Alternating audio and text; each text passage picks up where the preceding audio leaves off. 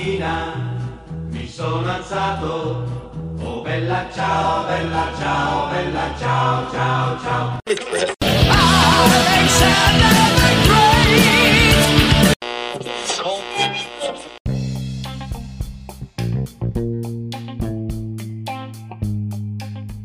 Saudações ouvintes, sejam muito bem-vindos. Eu sou Marcelo de Oliveira e você está no Máquina do Tempo, o seu podcast de história. Lembrando que se você acessar a nossa página no Facebook Máquina do Tempo, você encontrará imagens, referências, dicas de leitura, vídeos, mapas, tudo relacionado a este episódio.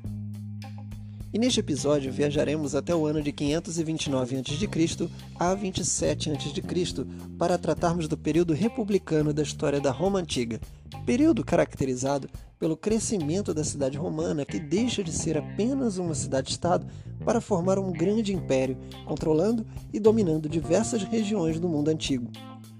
O período republicano também é marcado por ter uma estrutura política bastante complexa. Veremos tudo isso a partir de agora.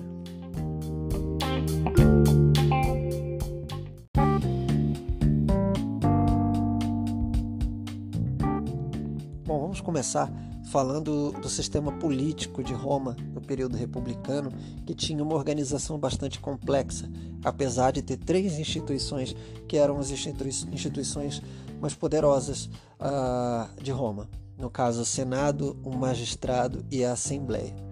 Dentro da magistratura exercia uh, o poder executivo e eram eleitos para seus cargos pelos membros que compunham as assembleias. Dentro dessa magistratura, nós tínhamos, por exemplo, o cônsul, que era uma autoridade máxima de Roma, porém, suas ações dependiam da autorização ou concordância do Senado. Comandava o exército e presidia o Senado também. Eram eleitos dois cônsules anualmente. Então, a cada ano, dois cônsules eram eleitos e a cada ano também eram substituídos. Normalmente, esses cônsules, inicialmente, eram ah, pessoas que eram eleitas dentro do Senado. Um outro cargo de magistratura nós tínhamos o pretor. O pretor era responsável por todos os assuntos ligados à justiça romana, no caso, a aplicação das leis. Em seguida, nós temos os edes. Os edes eram responsáveis por supervisionar as obras públicas. Qualquer obra pública que fosse solicitada pelas autoridades romanas era função dos edes a sua fiscalização. É, também tínhamos os questores. Os questores eram responsáveis pela cobrança dos impostos e a manutenção dos impostos em dia. Então, o sistema de cobrança era organizado, monitorado, fiscalizado por essa função, os questores. Em seguida, nós temos o tribuno da plebe. O tribuno da plebe eh, era formado apenas por plebeus e eram responsáveis pela formulação de leis que abarcassem apenas a plebe. É, é possível perceber que o tribuno, o tribuno da plebe ela não surge é, juntamente com a república.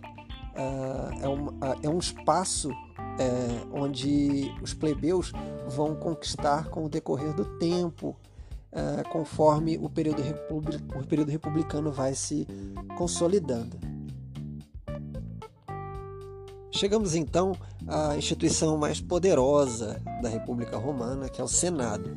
O Senado era a principal órgão político de Roma e era formado por 300 senadores que ocupavam o cargo de forma vitalícia. Ou seja, é, um senador ocupava esse cargo até a sua morte. No início do período republicano, apenas os patrícios poderiam ocupar esse cargo, porém, com o avançado período republicano, os plebeus foram alcançando esse direito também.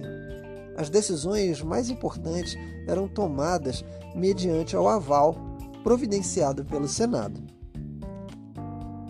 E também tínhamos as assembleias. Durante todo o período da República Romana, houve diversos tipos de assembleias. Elas tinham como atribuição eleger os magistrados e propor leis para Roma. A primeira assembleia que existiu foi a Assembleia Curial. A Assembleia de Cúrias uh, está muito mais relacionada ao período monárquico, pois ela tinha como função criar leis e eleger os reis. Logo foi substituída por outras assembleias. As assembleias que as substituíram foram as centurial e a tribal. A assembleia centurial era composta por 193 centúrias e tinham como função eleger magistrados e criação de leis. E a Assembleia Tribal era formada por 35 tribos e tinha o poder de aprovar ou rejeitar novas leis. Percebam a complexidade do sistema político de Roma. Nós temos o Senado, a principal instituição, né, formada por patrícios, normalmente mais velhos, né, que é, tinham um papel fundamental dentro do governo romano, mesmo tendo cargos de magistrado como cônsuls, que representavam o poder executivo em Roma, que exerciam a autoridade de governar, esses cônsuls ficavam muito é, limitados e dependentes das decisões uh, do Senado, é, assim como cargos específicos que tinham finalidades específicas, sejam elas cobrar impostos, seja, sejam elas é, fiscalizar obras públicas, né? É, assim como também tínhamos assembleias uh, que também eram representadas por patrícios, porém patrícios mais jovens e não ainda não podiam participar do Senado.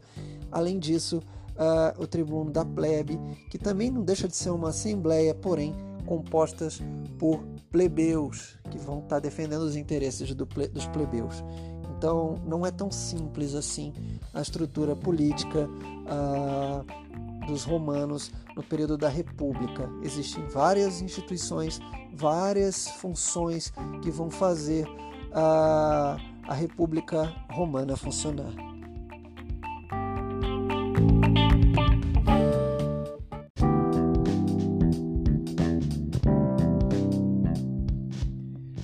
Tratar agora da trajetória política de Roma. O período republicano é marcado por inúmeros conflitos entre patrícios e plebeus. Esses conflitos aconteciam pois os plebeus exigiam uma série de direitos, como por exemplo participar da política eh, dentro de Roma e de casar-se com integrantes de famílias patrícias.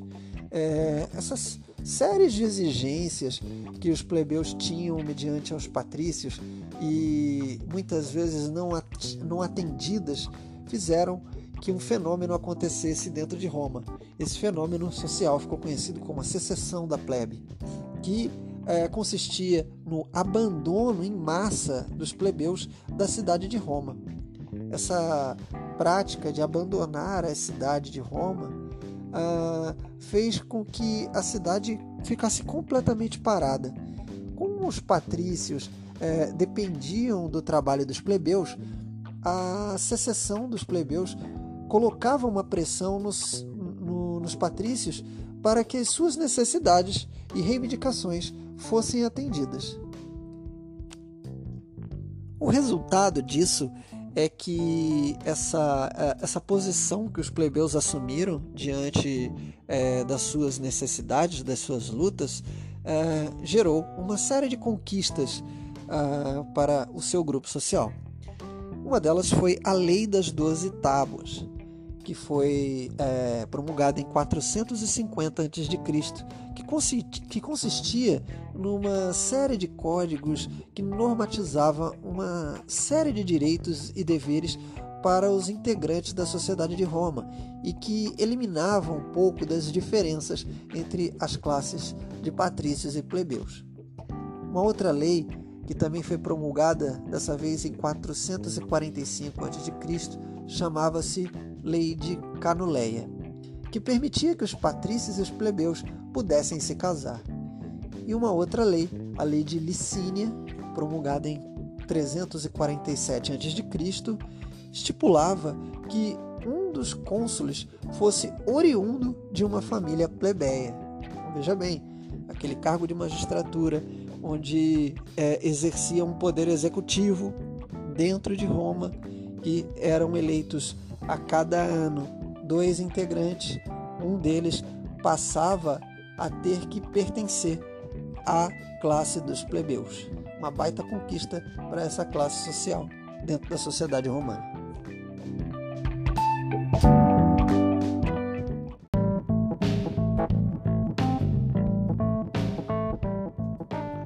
Falando da, da, expansão territorial romana no período republicano, esse período marcou por uma série de conquistas militares que vão dar início a um período de expansão, de domínio territorial, não só dentro da, da Península Itálica, mas em outras regiões ali do Mediterrâneo. Enfim, uh, inicialmente vai haver uma conquista da região central da Península Itálica, Península Itálica, vamos pensar naquele mapa do país Itália, que tem o formato de uma bota. Então, aquela região conhecida como Península Itálica nesse momento. E a partir das alianças entre os romanos e os latinos, é, será imposta uma derrota aos samitas em 290 a.C., proporcionadas a partir de três grandes guerras. E nessas guerras, ah, posteriormente a elas, nós teremos a vitória contra os gregos em Tarento. Tarento é uma região sul da Península Itálica, no ano de 272 a.C. Ah, também teremos a conquista da Gália Cisalpina em 218 a.C., derrotando os gauleses. Os romanos também passarão a dominar a Sicília. A Sicília é uma imensa ilha que tem logo abaixo da Península Itália, Península Itálica, melhor dizendo, e controlarão o comércio pelo mar Mediterrâneo a partir da conquista dessa ilha. Essas conquistas tornarão Roma uma potência que passou a rivalizar com outra cidade comercial, Cartago. Cartago era uma importante cidade comercial que ficava no norte da África, onde hoje fica conhecido um país chamado Tunísia. Essa cidade havia sido criada pelos fenícios e a disputa entre os romanos e cartagineses colocava em jogo o domínio da Sicília e o controle do comércio pelo mar Mediterrâneo.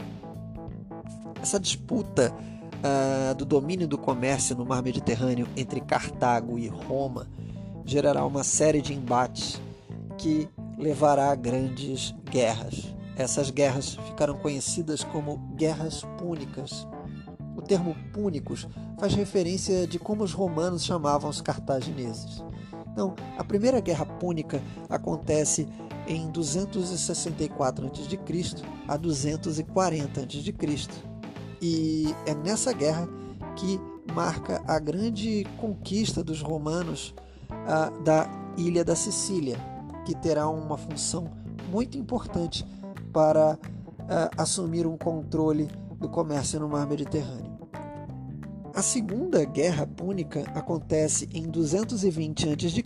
a 202 a.C., que marca nessa época desses embates militares será que os romanos conseguirão expulsar os cartagineses da Península Ibérica. A Península Ibérica é onde hoje fica Portugal e Espanha. Então os cartagineses são expulsos de lá. E a região que os romanos passarão então a chamar de Hispânia. E a terceira guerra púnica acontece entre 150 a.C. e 146 a.C que tem como marco a invasão e destruição de Cartago, concretizando a vitória dos romanos e consolidando seu domínio pelo mar Mediterrâneo. Essas guerras abrirão espaço para, a partir daí, o, a República Romana crescer os seus domínios dentro da Europa, no norte da África e dar início à construção de um império.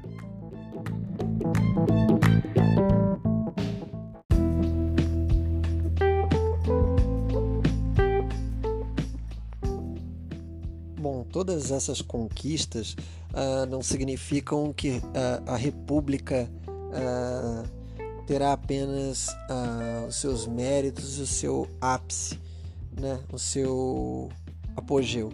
Ela também terá o seu declínio e será muito provocada mediante aos conflitos políticos, os conflitos sociais. E o período final da República Romana é caracterizado então por um grande processo de concentração de riquezas e terras. Por quem? Concentração de riquezas e terras uh, advinda dos patrícios, né? acumuladas por eles, o que causou tensões sociais. E quem se incomodou mediante essa concentração? Os plebeus. O surgimento dos nobilitas uh, foi um fenômeno também que se caracterizou no final do período republicano. Os nobilitas eram aqueles plebeus que conseguiram uma ascensão política graças à conquista de direitos de plebeus a participarem daquelas instituições políticas que governavam Roma. Esses plebeus se enriqueceram e se tornaram influentes. A eles ah, ficaram conhecidos como nobilitas. Ah, o crescimento da população urbana também foi algo que vai ser um fenômeno que contribuirá né, para o declínio do período republicano, porque cresce a população cresce a quantidade de pessoas dentro das áreas urbanas que tinham diversas necessidades políticas, sociais, direitos, demandas que pressionavam cada vez mais as autoridades ah, da cidade, em particular aos patrícios que estavam acumulando riquezas e acumulando terras. O fracasso dos irmãos Graco ah, também é algo que se caracteriza. Os irmãos Graco, ah, no século II a.C., eles, ah, através das suas posições políticas, enquanto magistrados, tentaram realizar reformas agrárias, ou seja, fazer reformas dividindo de uma forma mais justa, de uma forma mais justa as terras que existiam dentro de Roma e também tentaram fornecer mais direitos para os plebeus. Porém, eles fracassaram, pois os patrícios perceberam ah, os riscos dessas medidas e providenciaram o assassinato dos dois irmãos magistrados romanos. Outro elemento que contribuiu para o declínio da República Romana foi o crescimento do sistema escravista, pois como Roma vinha conquistando outros territórios, outros povos, é, guerras que fizeram com que os romanos tivessem um domínio comercial na região do Mediterrâneo, acabou contribuindo para que Roma fizesse muitos prisioneiros, desses muitos prisioneiros, muitos escravos. Então Roma, a partir daí, vai se tornar dependente do trabalho escravo, cada vez mais e a necessidade constante de adquirir mais escravos e substituir escravos que já não têm mais condições de trabalho vai fazer com que Roma cada vez mais avance para outros territórios e domine outros povos. O crescimento da escravidão e a violência com os escravos eram tratados na Roma antiga acabou levando uma rebelião de escravos, em destaque a rebelião de Espartaco, Espartaco era um escravo, porém também era gladiador, era um gladiador escravo, né? que é oriundo da região da Trácia e que se organizou e mobilizou mais de 100 mil escravos insatisfeitos ah, para uma empreitada que chegou a marchar em direção à cidade de Roma no século II a.C. Né? Uma marcha de 100 mil escravos com o intuito de derrubar Roma. Ah, essa rebelião terminou fracassada, com os escravos enviados para os seus antigos donos e os líderes executados pelo exército romano. Uma observação que podemos fazer é que as grandes rebeliões de escravos os conflitos sociais entre patrícios e plebeus evidenciaram que, apesar do crescimento do domínio romano no mundo grego, uh, das vitórias, das guerras, do domínio comercial, Roma vivia uma grande crise. Além de tudo, Roma viverá uma forte crise política que se instala na República. Isso se dá muito pelo fortalecimento dos generais do exército, muito devido à profissionalização desse exército. Com isso, os generais passaram a desafiar o poder do Senado. Período caracterizado por guerras civis, onde os generais tentarão tomar o poder de Roma das mãos dos senadores e o Senado tentará manter sua hegemonia política. A solução para este impasse foi a criação do Triunvirato, que foi um governo formado por três grandes líderes, o que não dará muito certo, pois os triunviratos lutaram entre si pelo poder. O primeiro triunvirato será vencido por Júlio César, general romano. Né? Júlio César, que é uma figura bastante conhecida por ter sido traído ah, pelo Senado e morto com facadas por um dos senadores romanos, conhecido como Brutus, né? Aquela famosa frase: Até tu, Brutus, até tu me traístes, né? O segundo triunvirato será vencido por Otávio, que receberá o título de Augusto no ano 27 a.C.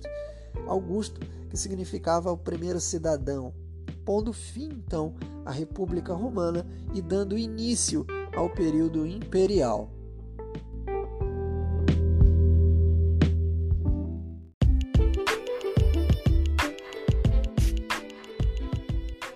E a dica de leitura de hoje eu vou deixar a HQ Asterix e Obelix. Essa HQ, na verdade, é uma grande série de HQs protagonizadas por esses dois personagens, Asterix e Obelix.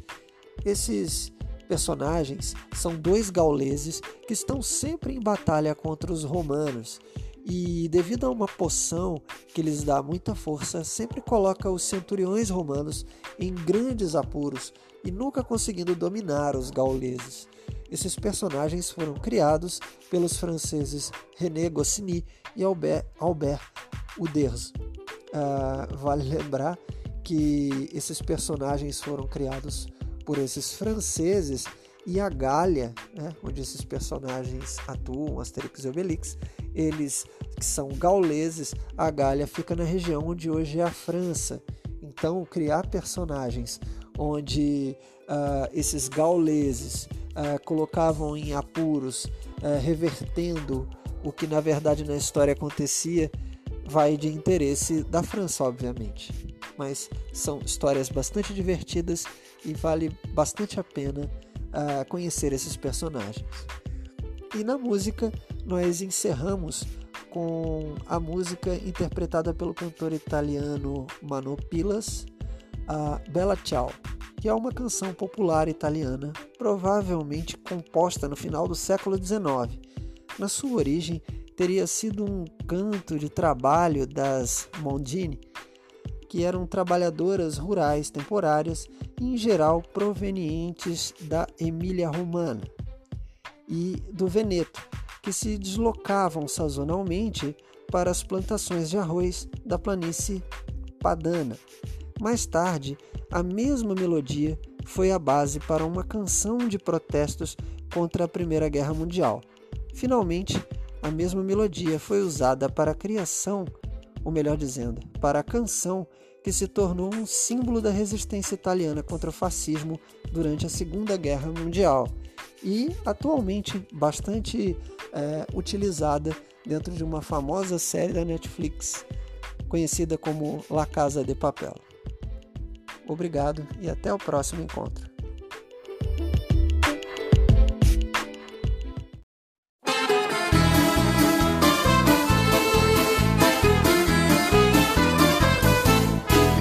Una mattina mi sono alzato, ciao, vela ciao, vela ciao, ciao, ciao. Una mattina mi sono alzato e ho trovato l'invasor, un partigiano portami via. Oh vela ciao, vela ciao, vela ciao, ciao, ciao, partigiano,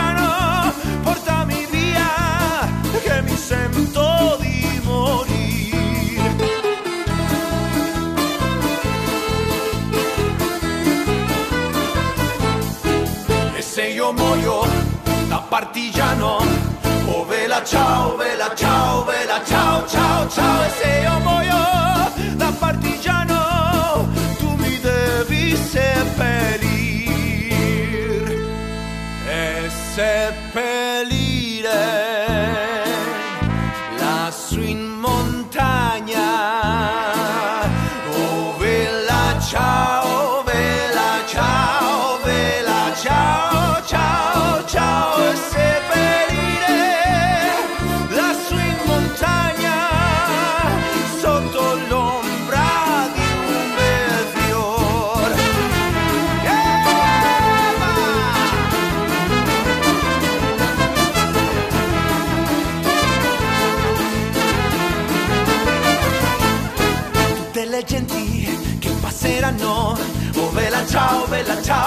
ciao ciao ciao e le genti che passeranno mi diranno che bel fiore e questo fiore del partigiano. Oh bella ciao bella ciao bella ciao ciao ciao questo fiore del partigiano